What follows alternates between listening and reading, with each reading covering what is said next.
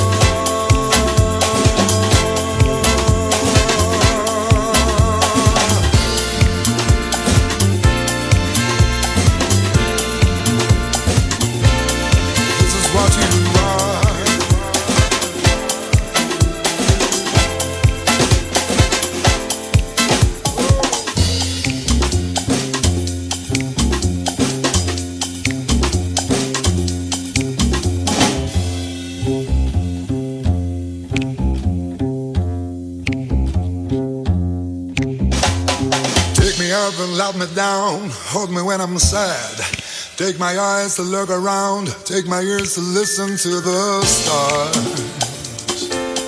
This is what you are. Knock me down, knock me out, make me feel shy.